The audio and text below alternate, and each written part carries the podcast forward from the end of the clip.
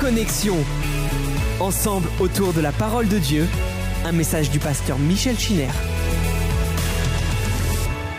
Je voudrais saluer les frères et sœurs qui sont en communion avec chacun de nous, où qu'ils se trouvent dans leur demeure ou bien dans l'église du 7e arrondissement. Bienvenue à chacun d'entre vous pour ce moment de culte et d'adoration du Seigneur. Nous allons lire dans l'Écriture sainte un texte qui va nous, nous mettre en relation avec euh, le message que nous partageons depuis euh, plus d'un an maintenant sur le livre de la Genèse. Ce n'est qu'un aspect, bien entendu, on ne peut pas tout lire maintenant. Mais voici ce que dit l'apôtre Paul aux Corinthiens au chapitre 10, 1 Corinthiens 10, verset 6. Il est dit ceci, Or ces choses sont arrivées pour nous servir d'exemple, afin que nous n'ayons pas de mauvais désirs comme ils en ont eu. Ne devenez point idolâtres, comme quelques-uns d'eux, selon qu'il est écrit, le peuple s'assit pour manger et pour boire, puis ils se levèrent pour se divertir. Ne nous livrons pas à l'impudicité comme quelques-uns d'eux s'y livrèrent, de sorte qu'il en tomba vingt-trois mille en un seul jour.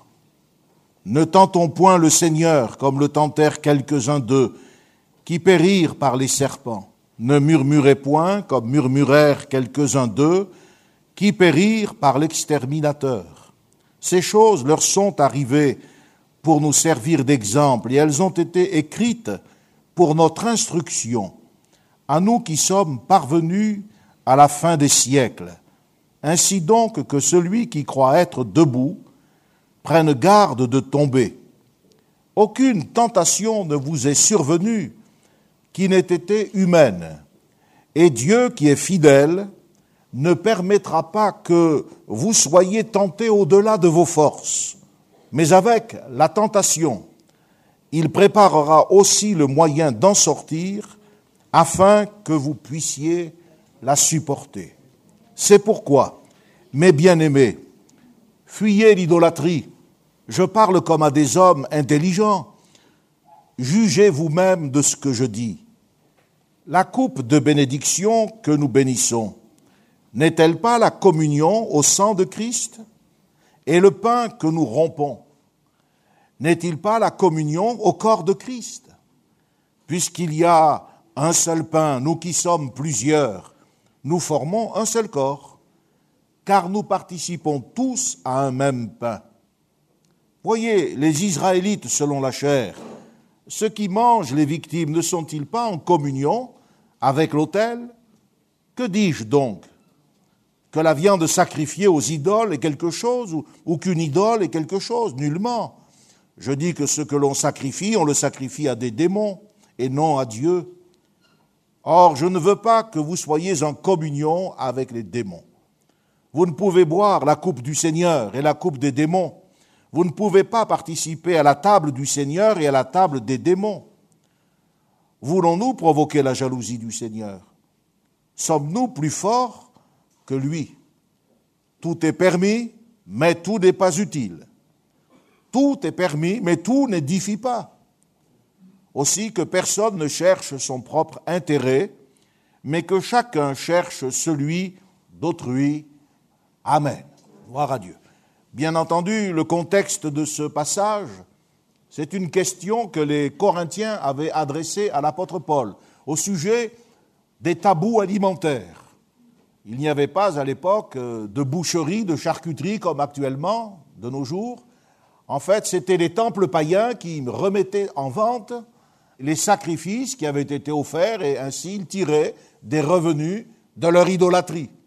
Et certains étaient dans la confusion, se demandant s'il fallait manger ou pas de ce genre de viande qui avait été précédemment euh, offerte, présentée à une idole. Et Paul leur dit, les idoles, ça n'existe pas, ce sont des démons, elles n'ont, ça n'a pas de sens. Par contre, ce qu'il dit, c'est si un frère qui est faible dans la foi te voit attablé, en train de manger de cette viande, il peut supposer, présupposer que c'est toi qui l'as offert en sacrifice à l'idole. Et à cause de ta liberté, toi qui as compris que tu peux manger de tout ce qui se vend au marché, c'est ce qu'il dit lui-même, à cause de ta liberté de conscience, tu peux être une occasion de chute pour un frère plus faible. Le contexte nous permet de comprendre. Néanmoins, faisons abstraction de ce contexte. Paul parle de la communion. Et il dit justement, on ne peut pas être en communion avec le monde, avec le péché et avec la table du Seigneur. Et c'est pour cela qu'il cite le catalogue des misères de cet Israël selon la chair, comme il le dit lui-même, c'est-à-dire un peuple qui n'est pas encore régénéré, qui n'a pas encore été circoncis de la circoncision de Christ, c'est-à-dire non pas celle qui consiste en une marque sur le corps, mais une transformation de vie, un changement de cœur. Et c'est pour cela qu'il est dit que toutes ces choses, ces choses que nous étudions, leur sont arrivées pour nous servir d'exemple, afin que nous n'ayons pas de mauvais désirs.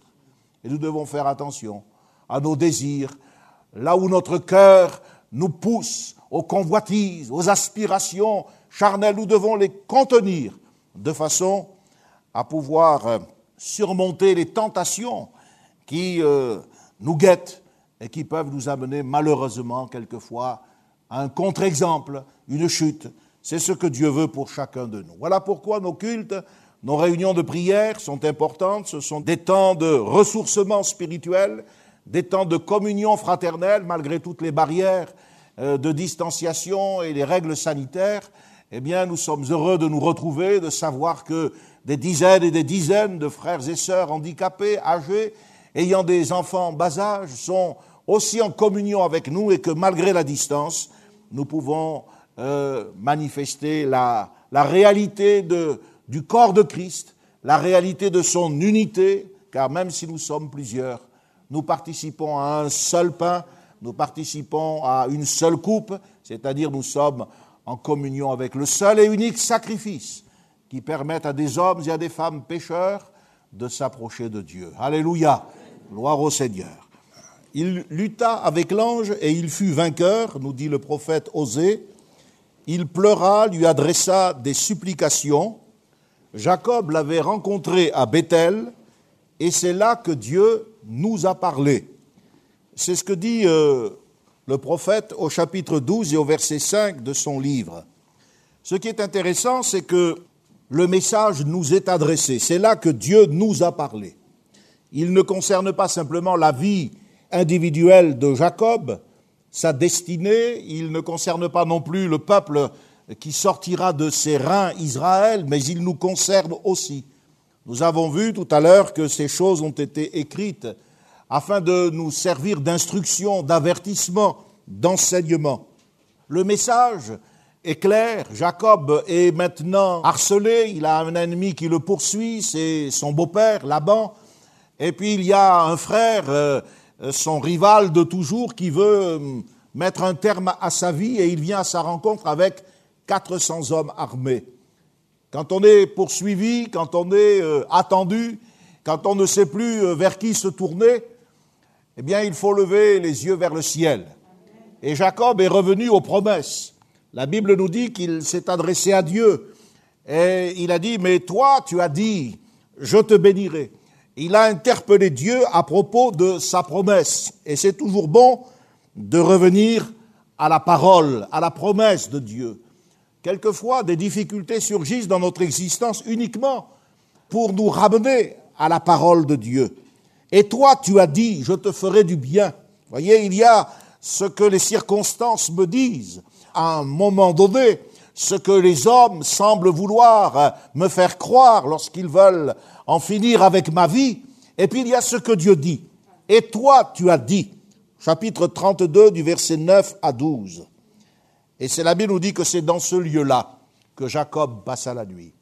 C'est-à-dire non seulement dans cet endroit géographique, géographiquement situé entre le gué du Jabok, un affluent du Jourdain, mais c'est dans ce lieu-là, c'est-à-dire sur le terrain des promesses, sur le terrain des déclarations divines, de cette parole que ni le temps, ni l'espace, ni aucune circonstance ne peut affecter. Jacob, malgré sa solitude, a été rendu fort. Et la preuve, c'est que le combat a duré toute la nuit. Il a résisté, sentant qu'il lui fallait autre chose que ce qu'il avait expérimenté jusqu'à ce jour. Il a demandé à ce que Dieu le bénisse. Je ne te laisserai aller que tu ne m'aies béni. Et là, eh bien, il a reçu la grande bénédiction, celle qu'il euh, avait essayé de capter par des moyens ballonnettes, cette bénédiction. Ça n'est pas évidemment euh, la richesse, les troupeaux, un foyer, des femmes, des enfants, il avait tout cela déjà. Non, c'est un cœur nouveau. C'est un esprit euh, entièrement renouvelé, comme dit David, renouvelle en moi un esprit bien disposé. Ô Dieu, crée en moi un cœur pur. Jacob n'avait jamais donné à Dieu l'occasion d'accomplir cette œuvre dans sa vie. Mais là, il va devenir Israël. Ton nom ne sera plus Jacob, mais tu seras désormais appelé Israël, celui qui lutte avec Dieu. Il reconnaît enfin les droits, les droits de Dieu sur sa vie. Il cesse la lutte. Et il dit à Dieu maintenant, je t'ai vu face à face et mon âme a été sauvée. À ce moment-là, la Bible nous dit que le soleil se levait lorsqu'il a passé le gué de Péniel. Ce soleil qui s'était couché vingt ans plus tôt, à son départ de la maison paternelle pour fuir en Mésopotamie, on a l'impression que Jacob, malgré ses vingt années, a vécu dans une nuit sans soleil, sans lumière, sans révélation, usant de sa force, de sa stratégie, de ses stratagèmes. Mais maintenant, maintenant qu'il laisse à Dieu le soin d'accomplir son œuvre en lui, le soleil se lève. C'est l'aurore d'un jour nouveau. Quel est le message? C'est celui que l'apôtre Paul a compris lorsqu'après avoir supplié le Seigneur à plusieurs reprises de lui enlever cet ange de Satan qui le souffletait, cette infirmité dans la chair, il entend le Seigneur lui dire, ma grâce te suffit car ma puissance s'accomplit au travers de ta faiblesse. Ce message, c'est ce que Zacharie le prophète nous dit lorsqu'Israël eh bien, est, abattu au plus haut point, lorsque Zorobabel, le prince, n'a plus la force d'envisager de poursuivre les travaux. Il lui dit, mais ce n'est ni par la force, ni par la puissance, mais c'est par mon esprit, dit le Seigneur. Lorsque vous êtes brisé, lorsque vous êtes réduit à néant, Lorsque, comme Jacob, vous n'êtes que peu de choses, le petit, il est si faible, comme nous l'avons vu, c'est là que Dieu montre sa puissance. C'est là que Dieu montre sa grandeur. Jacob va rencontrer Ésaü, alors il a usé de prudence, il a séparé les troupeaux, etc. Mais à la manière dont les choses vont se passer, car Ésaü va tomber dans ses bras, il va se mettre à pleurer, c'était pas du tout son genre, c'était contraire à son caractère et en tout cas à ses intentions. Jacob va, se, va comprendre tout d'un coup que le droit d'aînesse, qu'il avait jadis acquis pour euh, pas grand-chose, eh bien, c'était à ce moment-là que Dieu le lui donnait. C'était à ce moment-là que Dieu faisait de lui le dépositaire des promesses. Voyez, la bénédiction et la grâce de Dieu, ce n'est pas quelque chose que l'on peut voler. C'est un trésor qui ne se laisse pas dérober, ni par la ruse, ce n'est pas quelque chose que l'on peut manipuler à sa guise en portant le nom de chrétien, mais en n'ayant pas été régénéré. Ce n'est pas un talisman non plus que l'on peut euh, exhiber comme les sorciers. Non, la bénédiction, c'est le fruit d'une rencontre réelle et personnelle avec Dieu, un combat dans les ténèbres de la nuit, peut-être, mais on va euh, sortir de cette nuit meurtrie, mais transformée. Et ce qui est arrivé au patriarche arrivera à la nation d'Israël. Israël sera meurtri dans son histoire. Il suffit de lire la Bible. Nous assistons à l'esclavage en Égypte, à la déportation babylonienne. Et puis, euh, après la venue du Seigneur, il y a la déportation parmi les nations et l'histoire moderne nous permet de nous renseigner sur tout ce que ce peuple a souffert. Israël sera meurtri dans son histoire, mais que Dieu soit béni. Un jour, cet Israël, selon la chair, sera transformé. Jacob a désormais une mission. Il devient le prophète. Une mission comme Israël en avait une et en aura une pendant le millénium. Une mission comme l'Église dont nous faisons partie en possède une. Et la Bible nous dit que ça s'est fait de manière surnaturelle. On voit Jacob et Ésaü cheminaient un certain moment ensemble et puis ils se séparent. La Bible nous dit dans le psaume 118, verset 23, c'est de l'Éternel que la chose est venue. Quand la chose vient de Dieu, les éléments contraires s'harmonisent, les, difficultés s'aplanissent, les, montagnes et les collines, eh bien, euh, trouvent leur juste équilibre. C'est de l'éternel que la chose est venue. Le langage de Jacob, chapitre 33, le langage de Jacob va démontrer sa transformation. Il va appeler Ésaü Seigneur à plusieurs reprises. Regardez, soulignez dans vos Bibles, et vous verrez le nombre de fois où il s'aplatit, il se prosterne sept fois, et il l'appelle Seigneur. Et lui, il se nommera son serviteur. Jacob a appris une chose cette nuit-là, c'est tout récent, mais ça sera marqué en lui à jamais. Il a appris qu'il faut triompher modestement. Il a appris ce que c'est que la bénédiction et il accepte d'être blessé. Peut-être que votre orgueil a été blessé, peut-être que votre manière de vivre a été contrariée par le combat avec la parole, avec l'Esprit de Dieu. Mais il ne faut pas se dresser contre Dieu, car la Bible dit que Dieu résiste aux orgueilleux. Vous savez, Dieu est là tout le temps. Il a résisté plus de 20 ans à Jacob. Alors que Jacob croyait avoir mis la main sur le droit d'aînesse et sur la bénédiction, il a su ce que c'était à son tour que d'être trompé, que de souffrir. Dieu, il a le temps, il a l'éternité. C'est nous qui n'avons pas le temps. C'est pour cela que la Bible nous invite à nous abaisser afin d'être élevés au temps convenable. Le langage de Jacob démontre qu'il a enfin compris. Les dons aussi qu'il fait. Je vous ai cité euh, quelques chiffres, mais les dons qu'il fait à son frère Ésaü sont quelque chose de remarquable. Ça a une valeur immense. Qu'est-ce que cela montre? Sinon que maintenant qu'il est en possession de la véritable richesse, Jacob a compris où euh, se trouve la source de la véritable richesse. Alors, eh bien, symboliquement, il est, il est prêt à se, à se démettre de toutes celles qu'il possède. Quelle grâce lorsque les chrétiens ont compris le sens spirituel de l'offrande. Ne faites jamais des économies sur le compte de Dieu, parce que Dieu n'est le débiteur de personne. Et Jacob avait compris cela dès le départ. Mais ensuite, eh bien, quand il a rencontré le Seigneur, il a ouvert euh, son cœur à cette grâce. Il y a aussi la prudence de Jacob. Il insiste d'abord pour qu'Ésaü accepte le présent car Esaü commence par refuser. Mais vous savez, ça c'est le mode de la discussion orientale. On commence par refuser ce que l'on va finir par accepter et que l'on est bien content d'avoir finalement. C'est typique de la manière du discours. Mais il insiste, parce que Jacob est prudent, il sait qu'il engage Esaü. Puis il va refuser son aide. Esaü lui dit, mais je vais t'accompagner, je vais au moins laisser mes hommes. Non, non, Jacob dit non, il y a le troupeau, les brebis allaitent, euh, il, faut, il y a les enfants. Euh, va devant, va devant.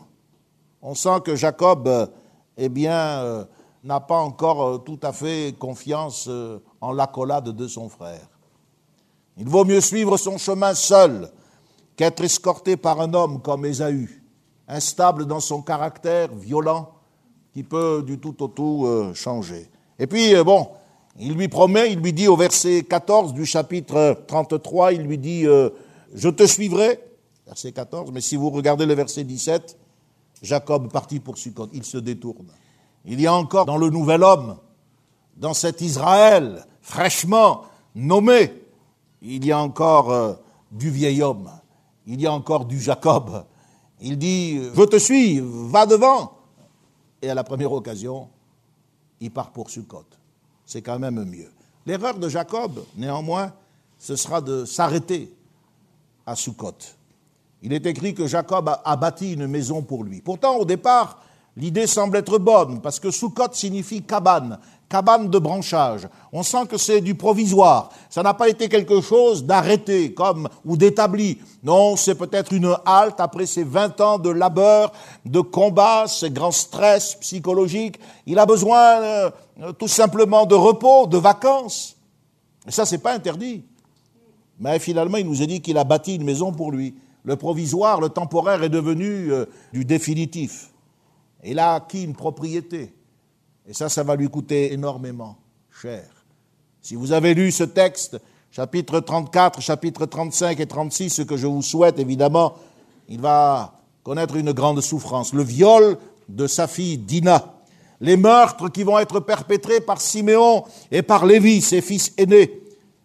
Et même si c'est là que Jacob va élever un autel en appelant cet hôtel El Eloé Israël, c'est-à-dire le Dieu fort, c'est le Dieu d'Israël. Une fois encore, Jacob montre sa faiblesse. Chapitre 34, c'est l'histoire de cette jeune fille. Il nous est dit, Dina, la fille que Léa avait enfantée à Jacob, sortit pour voir les filles du pays. Et elle fut aperçue par Sichem, et là, il y a eu toute une, une scène qui s'est mise en place. La question qu'il faut se poser, c'est est-ce que la terre promise est le pays du compromis? Jacob est en train de prendre possession du pays. Il a franchi le Jourdain. Vingt ans après sa fuite, eh bien, il est à nouveau à l'intérieur des limites du pays dont Dieu avait dit à Abraham, ce pays je te le donnerai à toi et à ta postérité. La preuve, c'est que si les anges s'étaient montrés à lui vingt ans plus tôt, ils se sont encore montrés à lui récemment. C'était le camp de Dieu, comme pour sanctionner son départ et son retour dans la terre promise. Mais est-ce que le pays promis le pays du compromis Il s'installe et on peut se demander là, avec cette histoire, car c'est là le sens de la réflexion, est-ce que des mariages sont envisageables? Car après avoir violenté la jeune fille, eh bien Sichem euh, propose de l'épouser, de payer une dot. Il dit, mais demandez-moi ce que vous voudrez. Et vous connaissez l'histoire. Les frères disent, on ne peut pas donner notre sœur parce que vous êtes des, des peuples incirconcis. La circoncision était, dans certaines tribus, un signe en vue du mariage. Mais Dieu en avait fait le signe de l'alliance pour Israël. C'était complètement différent.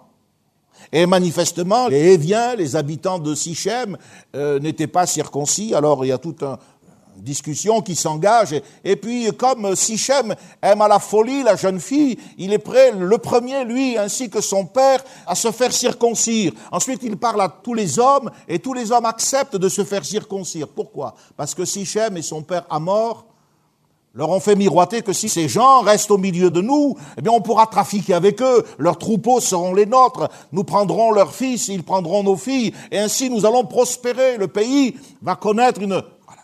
Nous formerons un seul peuple. Et en effet, en effet, quand on vient quelque part, on se dit, mais est-ce que la coexistence pacifique n'exige pas du commerce, la mixité des populations?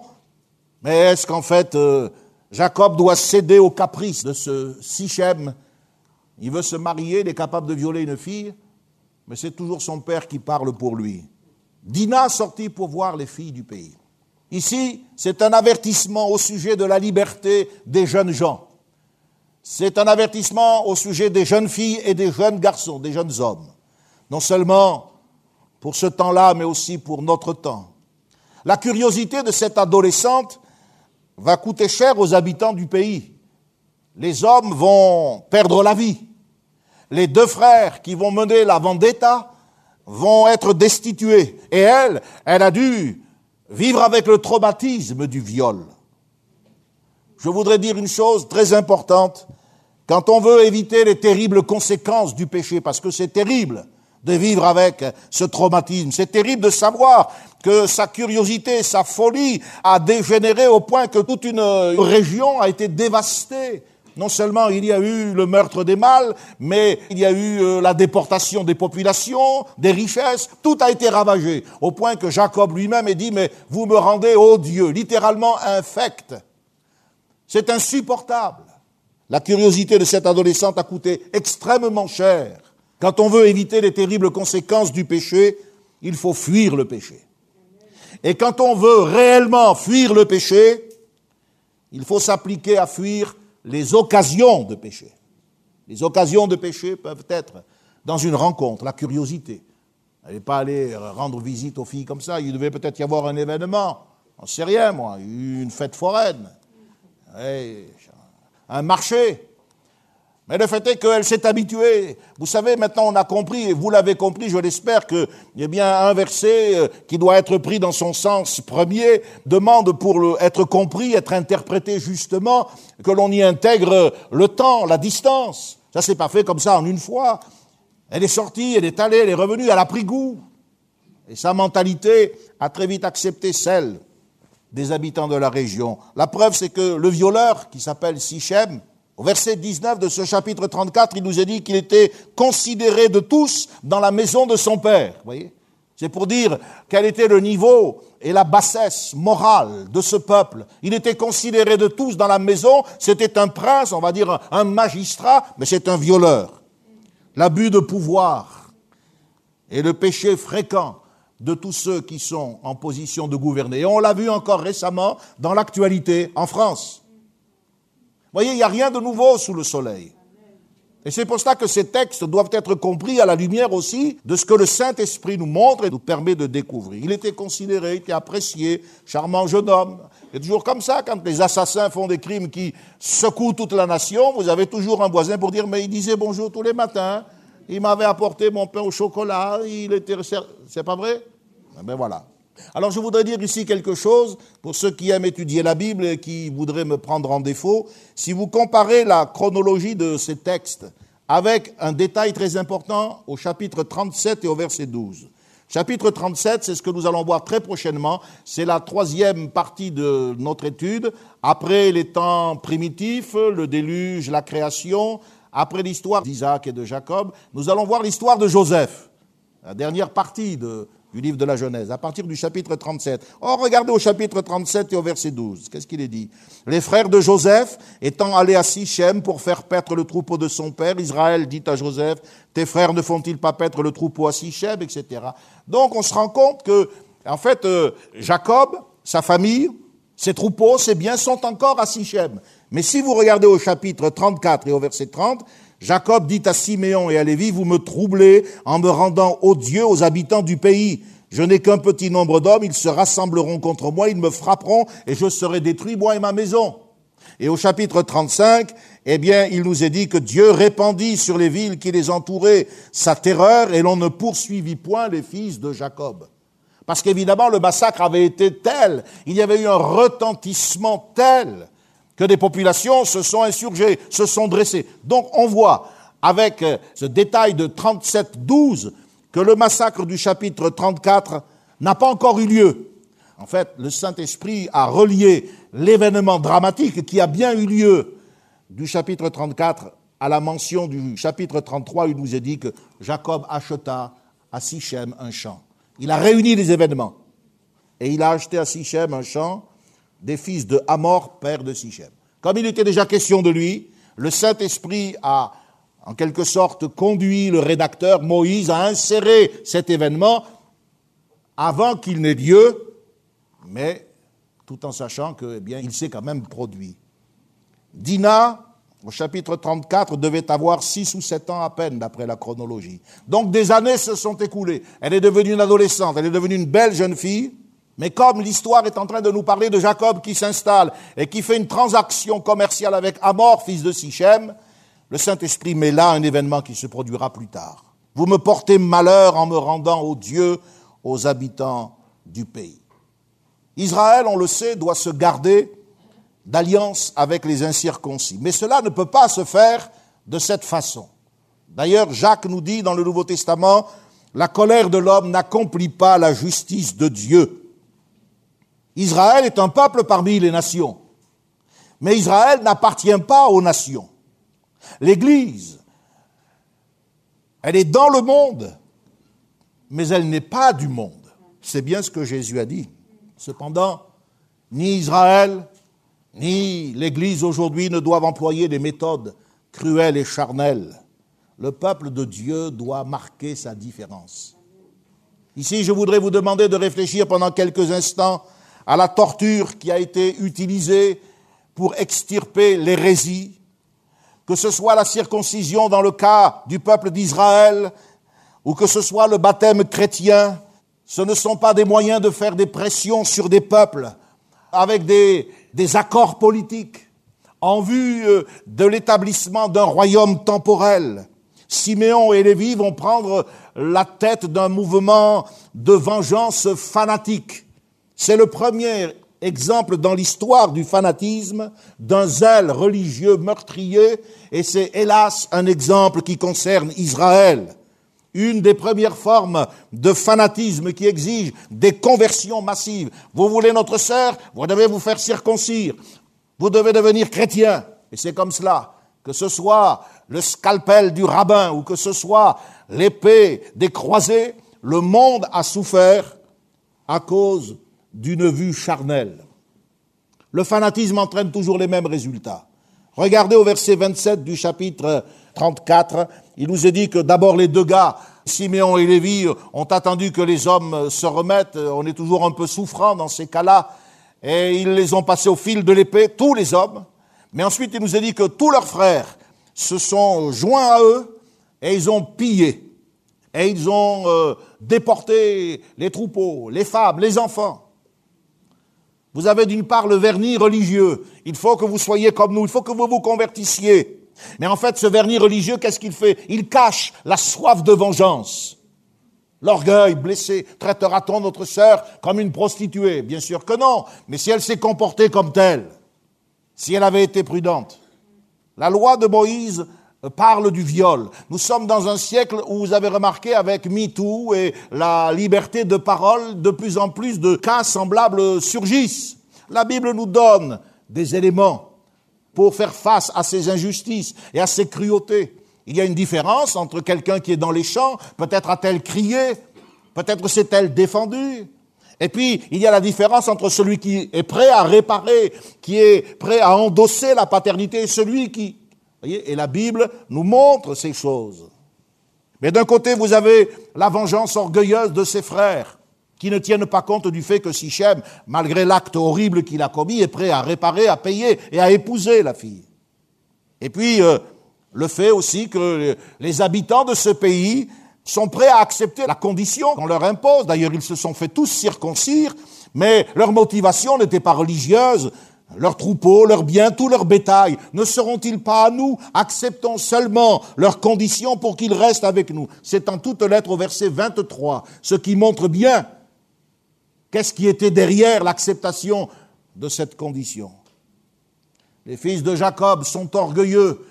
Ils ne se soucient pas de la bénédiction que Dieu a promise et qu'il a donnée à leur père. Cette bénédiction, c'est que, eh bien, il sera en bénédiction à toutes les familles de la terre.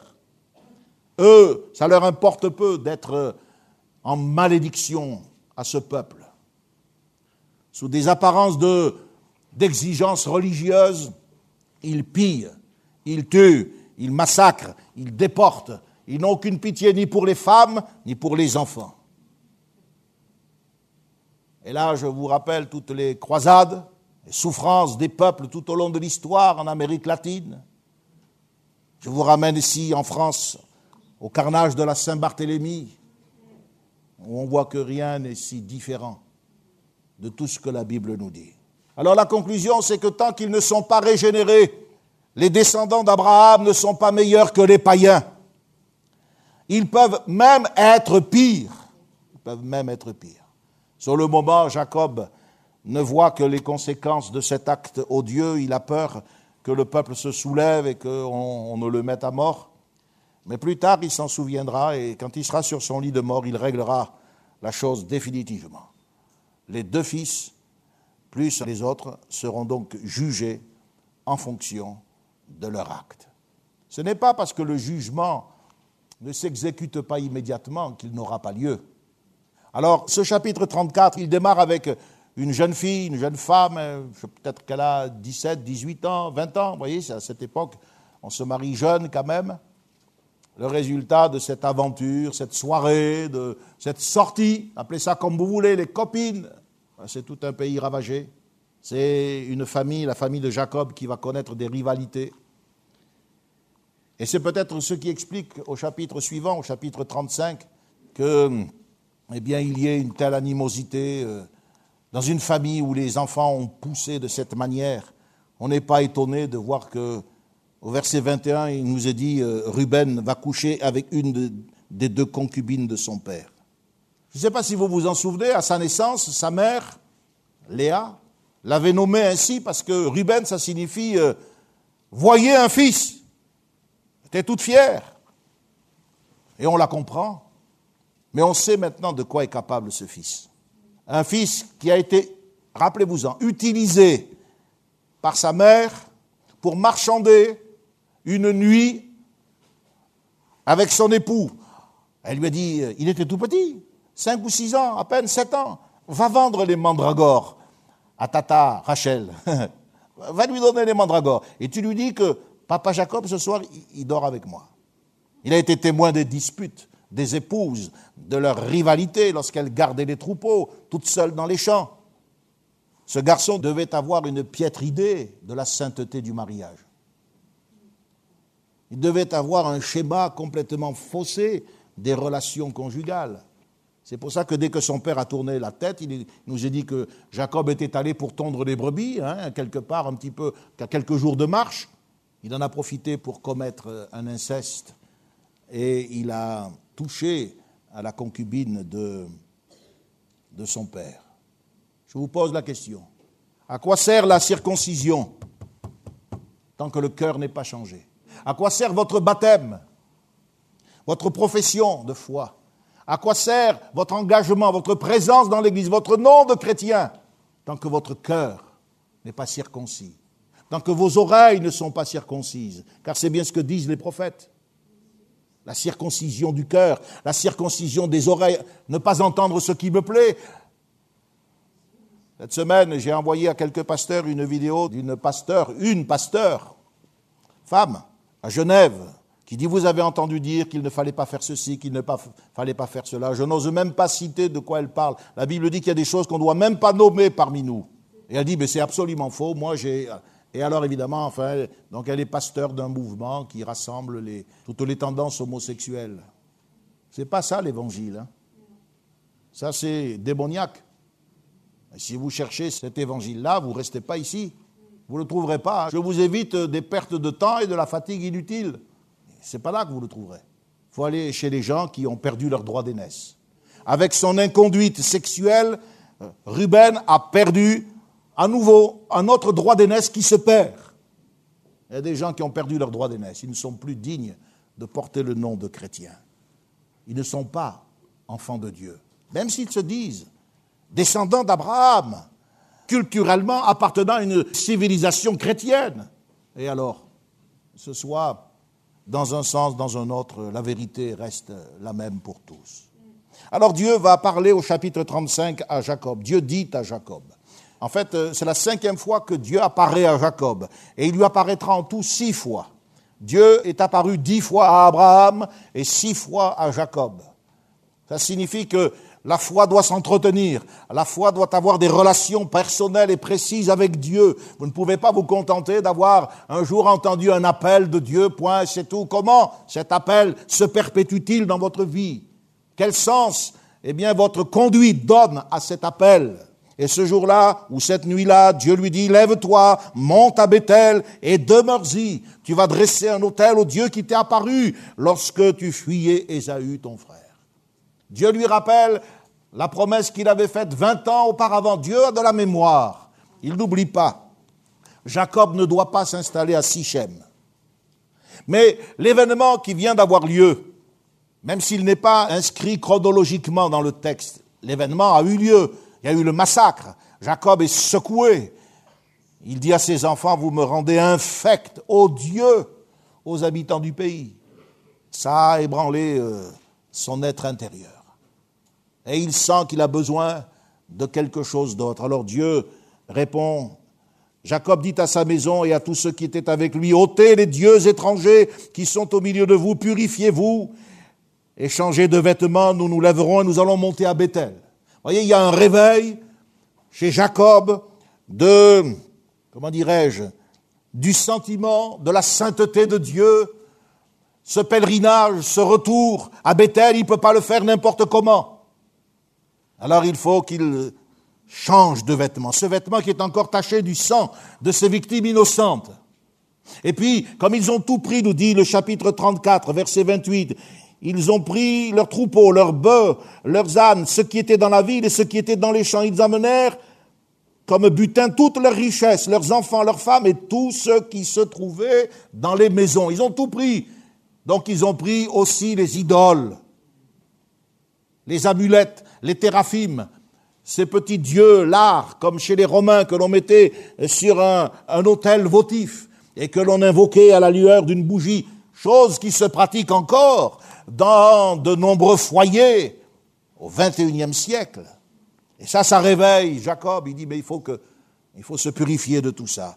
Les amulettes, les théraphimes, non seulement celles qui avaient été rapportées de Mésopotamie, souvenez-vous de Rachel, elle les avait volées à son père.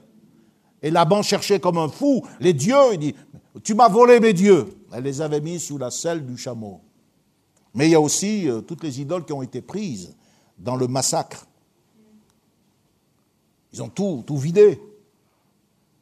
Quand les gens ne sont pas convertis, vous savez, ils sont avides.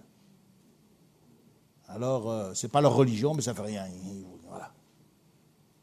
Ce que je vois, c'est que Jacob va détruire les images, il va les enterrer, les images, les idoles, mais il n'y a aucune violence qui n'est manifestée contre les possesseurs d'images. Il y a manière et manière de régler des problèmes. Hein. Ici, je vous renvoie, pour ceux qui aiment l'histoire de l'Église, je vous renvoie aux différentes crises iconoclastes qui ont été euh, traversées par l'Église.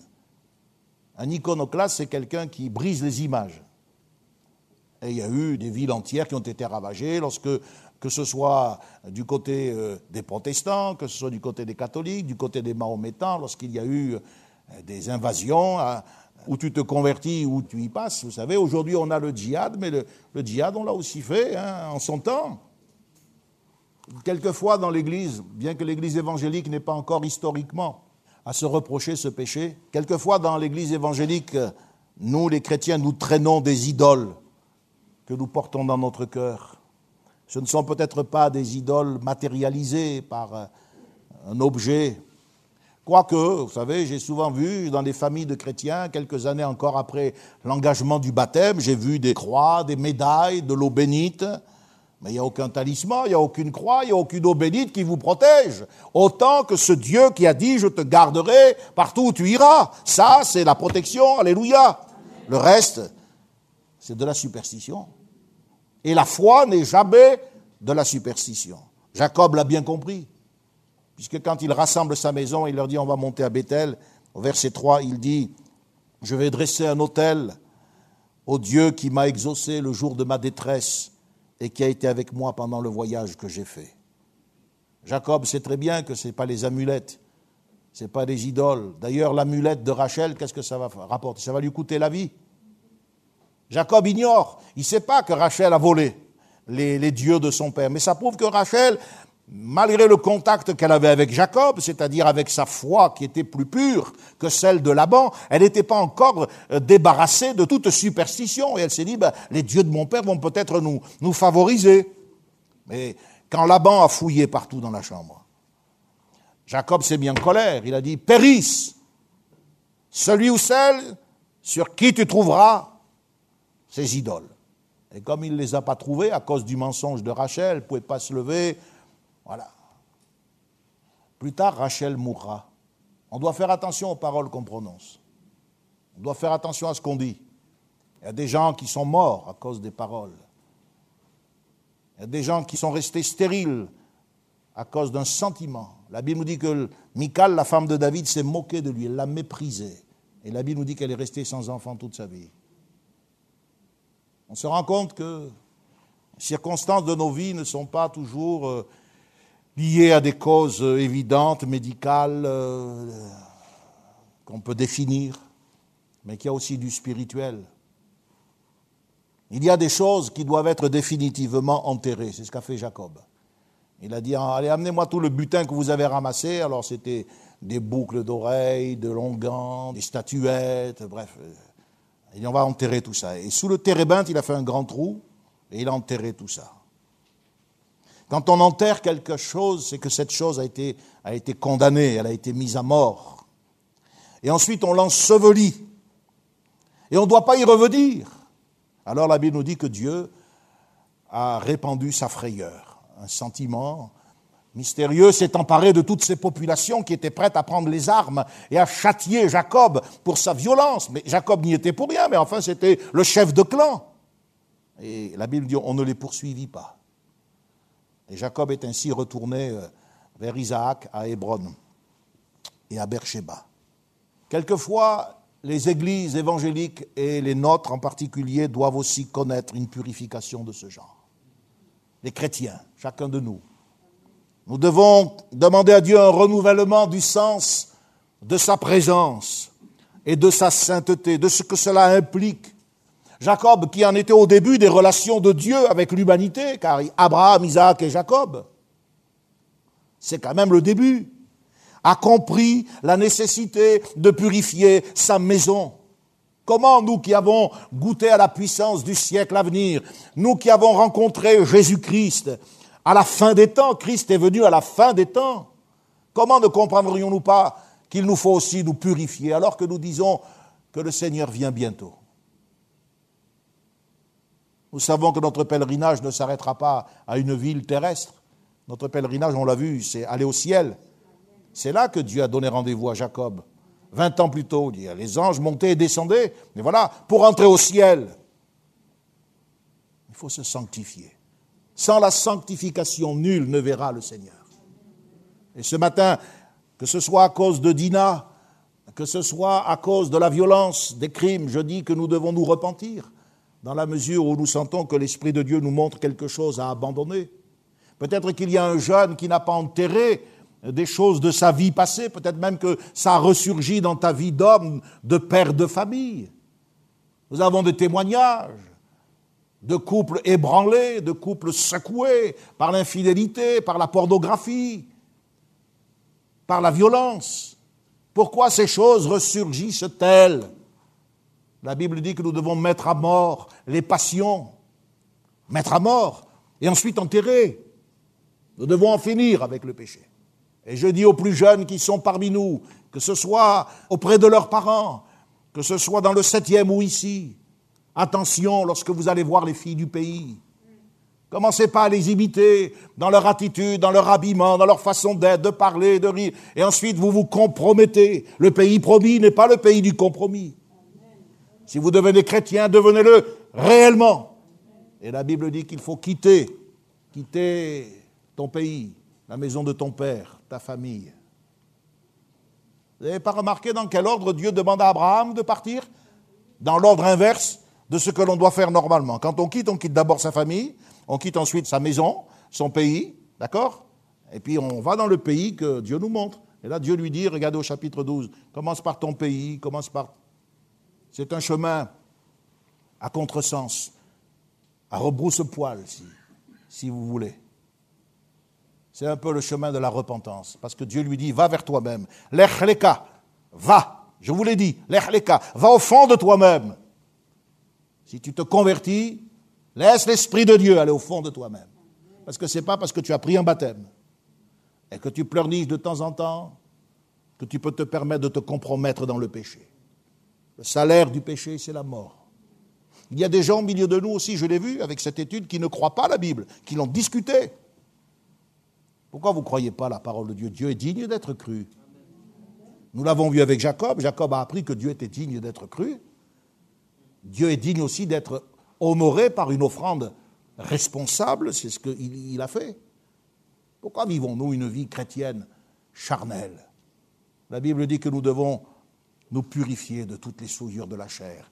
Nous devons nous débarrasser de toutes ces choses. Et nous devons revêtir ce vêtement nouveau. Pourquoi vous a-t-on donné une robe blanche le jour du baptême? Pourquoi la robe blanche? Parce que c'est tout un symbole. Parce que Jésus nous a promis de nous revêtir de vêtements blancs, de vêtements nouveaux. Oui, il y a des choses qui doivent être définitivement enterrées.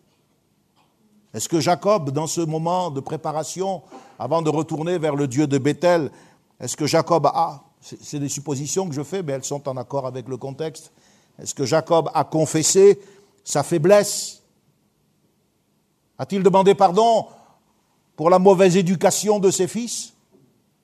Son relâchement peut-être à l'égard de Dina Il l'a laissé partir. Il a toléré par amour pour Rachel des idoles domestiques. Purifiez-vous et changez de vêtements et une version qui dit Soyez propres, et nous devons être propres, dans notre tête, dans nos mémoires, dans nos souvenirs, propres à tous égards. Et c'est pour ça que la Bible nous dit que le sang de Jésus nous purifie de tout péché. Et que nous avons une opportunité d'enterrer, de nous réconcilier avec Dieu, de remettre les choses à leur place, là où elles doivent être. L'autel de Bethel est appelé, verset 7, El Bethel, c'est-à-dire Dieu de Bethel. Or, Bethel signifie maison de Dieu, ce qui signifie donc Dieu de la maison de Dieu. Quand l'apôtre Paul écrit à Timothée, qu'est-ce qu'il lui dit? 1 Timothée 3,15 Si je tarde à venir, je t'écris, afin que tu saches comment il faut se conduire dans la maison de Dieu. L'église, ce n'est pas la maison de la danse. Même si ce n'est pas un bâtiment, l'église, on le sait que ce n'est pas un bâtiment. Enfin, il nous faut bien un endroit pour se retrouver, non? Et sans faire de ces lieux, comme je l'ai dit, ce n'est pas le lieu qui sanctifie, c'est la personne qui sanctifie le lieu. Une espèce de, de cathédrale, c'est un endroit où, lorsque nous nous rassemblons, nous expérimentons la promesse du Seigneur. C'est vrai que le Seigneur Jésus peut nous parler aussi chez nous, mais c'est vrai qu'il a ordonné aussi de se rassembler, de participer au pain et au vin, de soutenir l'œuvre de Dieu par nos offrandes. C'est lui qui nous a également ordonné d'être fraternels, de veiller les uns sur les autres, et cela d'autant plus que le jour est en train de s'approcher. C'est là, à la maison de Dieu, devant l'autel El Bethel, Regardez les versets 9 à 15 du chapitre 35. C'est là que Dieu va renouveler son alliance. Il va bénir Jacob et il va s'élever. La Bible nous dit que quand il a fini de lui parler, Dieu s'élève au-dessus de Jacob majestueusement. Et Jacob est à nouveau appelé du nom d'Israël. Ce qui signifie que Dieu est en train de lui dire, écoute, maintenant, tu dois te montrer digne de ce nouveau nom que je t'ai donné. C'est la deuxième fois que Dieu dit à Jacob, tu n'es plus Jacob, tu es Israël. Quand les adolescents prennent le baptême, vous n'êtes plus Jacob, vous êtes Israël. Quand un jeune homme, une jeune fille, un homme, un couple, un vieillard, personne âgée devient chrétien, vous devenez réellement chrétien. À vous de montrer que ce christianisme consiste non pas dans une forme religieuse qui ne nous met pas à l'abri de la cruauté, de l'inceste, du péché, mais qu'il est une véritable vie nouvelle, une véritable bénédiction.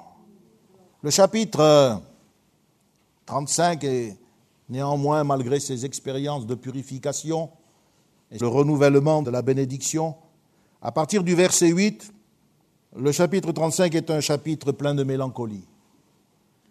Jacob va revenir à son point de départ, c'est-à-dire à Bethel, mais en revenant à son point de départ, c'est tout un passé qui s'achève. La nourrice de Rebecca meurt. Verset 8. Déborah mourut. Rachel, l'épouse bien-aimée, va mourir. Ils partirent de Bethel. Lorsque Rachel accoucha, elle eut un accouchement pénible. Rachel mourut, elle fut enterrée sur le chemin d'Ephrata. Déborah, Rachel. Au verset 27 et 28, les jours d'Isaac furent de 180, il expira, il mourut. Là encore, ça n'est pas chronologique.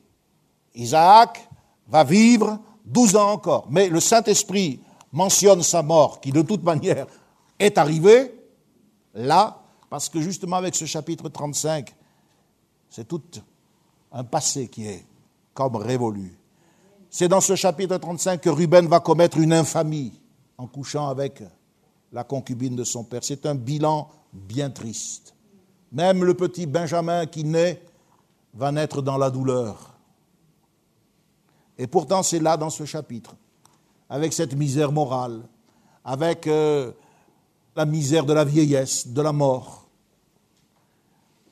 C'est dans ce chapitre que Dieu va renouveler la bénédiction.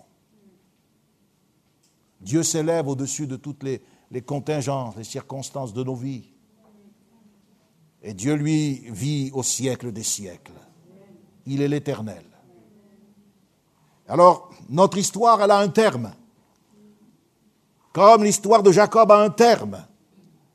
Mais pour Dieu, elle va se poursuivre suivant un plan qui est prévu et qui est révélé. Jacob et les siens passent les uns après les autres. Mais la destinée d'Israël commence. Rachel mourut. Allez, on va Regardez le détail. Rachel mourut, verset 18. Elle fut enterrée sur le chemin d'Ephrata qui est Bethléem. Tous les croyants meurent sur le chemin de Bethléem. Tous les croyants de l'Ancien Testament étaient sur le chemin de la maison du pain. Bethléem, c'est la maison du pain. Ils attendaient celui qui a dit Je suis le pain venu du ciel. Moïse vous a donné la manne, mais mon Père vous donne le vrai pain qui vient du ciel. Ils étaient sur le chemin de celui qui devait venir. Les croyants de l'Ancien Testament l'attendaient, ils le pressentaient.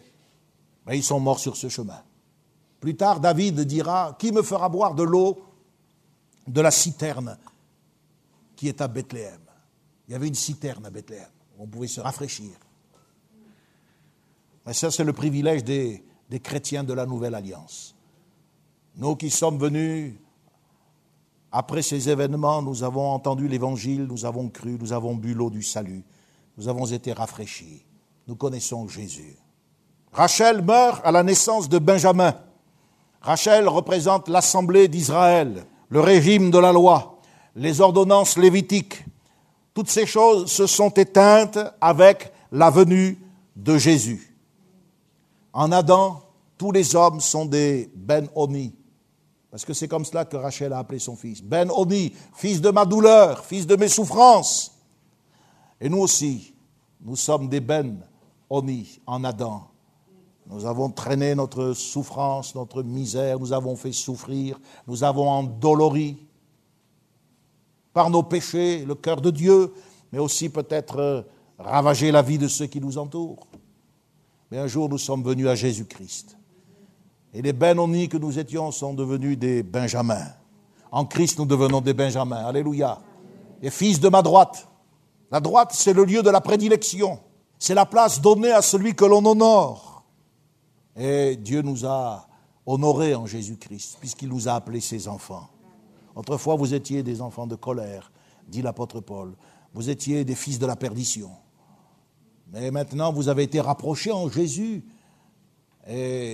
Si vous persévérez, si vous savez vaincre jusqu'au bout, alors vous serez assis avec moi sur mon trône, comme moi j'ai vaincu. Et je suis assis sur le trône de mon Père. Il y a les fils qui seront punis. Ce sont les trois premiers. Ruben à cause de ce qu'il a fait, Siméon et Lévi à cause de leurs crimes et de leurs ailes fanatiques. Ce sera le quatrième dans l'ordre des naissances, Judas, qui héritera la bénédiction, ainsi que les fils de Rachel, Joseph et Benjamin. La mort d'Isaac, comme je vous l'ai dit, est signalée par anticipation. Vingt ans plus tôt, au chapitre 27, avant que Jacob ne mette la main sur la bénédiction. Isaac croyait déjà qu'il allait mourir. Je m'en vais mourir, alors va me chercher du gibier, je mangerai, ce sera le dernier repas, le condamné, puis je te bénirai. Quelle ambiance pour transmettre la bénédiction. On comprend que la Bible dit ses yeux étaient affaiblis. Il avait perdu le nord. Dieu a retardé sa mort. Elle ne surviendra que, que 12 ans après la vente de Joseph en Égypte. Donc je vous montre que dans ce chapitre, il y a des choses qui ne sont pas chronologiques, qui sont bien réelles, qui se sont bien produites, mais le Saint-Esprit a jugé bon de les mettre là, parce qu'elles avaient un lien avec l'ensemble. Je préfère garder pour mardi soir la lecture euh, que je vous avais promis de faire lorsque je vous avais dit qu'avec, à partir du chapitre 29, nous étions non seulement en présence d'un tableau, d'un tableau, je dirais, poétique, mais historique, aussi, poétique parce qu'il est question de troupeau, parce qu'il est question d'une jeune fille, parce qu'il est question de mariage, etc. C'est poétique mais, et historique.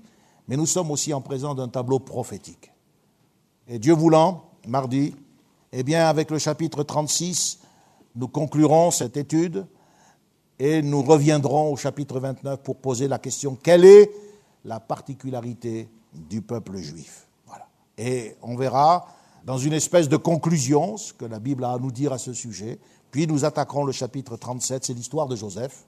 C'est donc le troisième grand rendez-vous avec le livre de la Genèse.